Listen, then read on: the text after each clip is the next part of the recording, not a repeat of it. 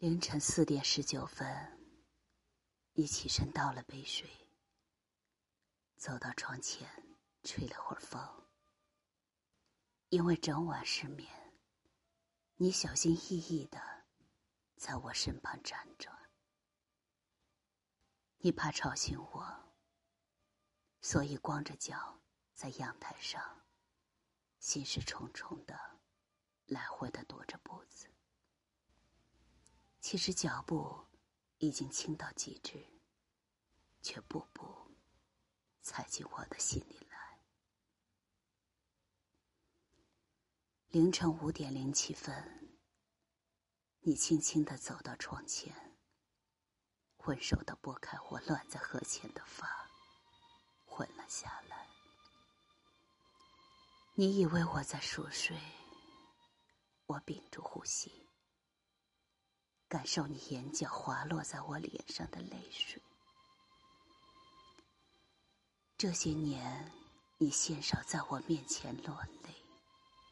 你哭的模样，真的很丑，却真的叫我心疼。黑暗中，我听到你轻声说：“别恨我。”我强压喉中的哽咽，假装继续熟睡。我还故作自然的咂了咂嘴，翻了个身，背对着你。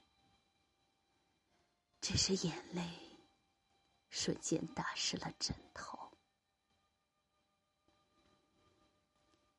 凌晨五点三十分，你掖了掖我藏在被子里的手，轻轻。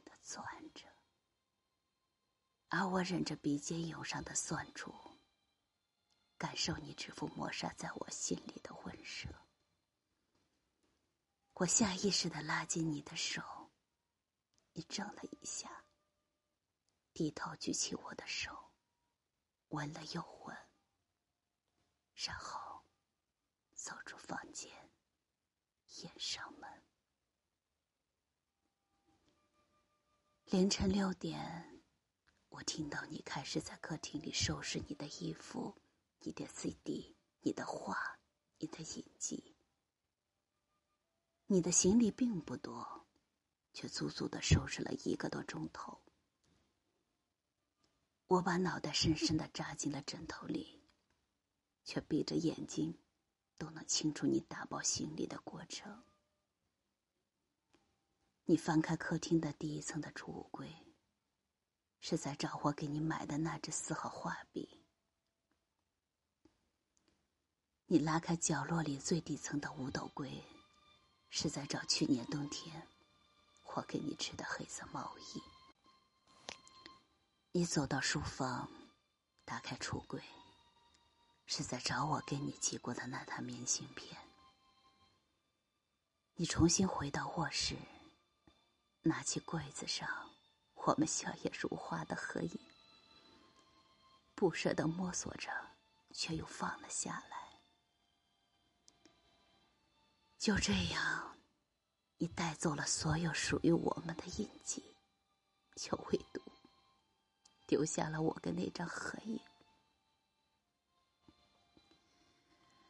记不清是几点了，我只记得你离开的时候。天快亮了，你合上行李箱，推门进来。清晨客厅里的凉气随即涌入卧室。我拉了拉被子，听见你在背后小声的叫我的名字，我不敢答应。你吸了吸鼻子说。我走了你的声音沙哑，因为哭过。你好像还舍不得我，在我身后站了很久。当时我还在想，如果最后你会抱抱我，我就醒了，留住你，不让你走。可惜，只是可惜。你只是心疼的揉了揉我的发，然后门被带上了。你走了，我醒。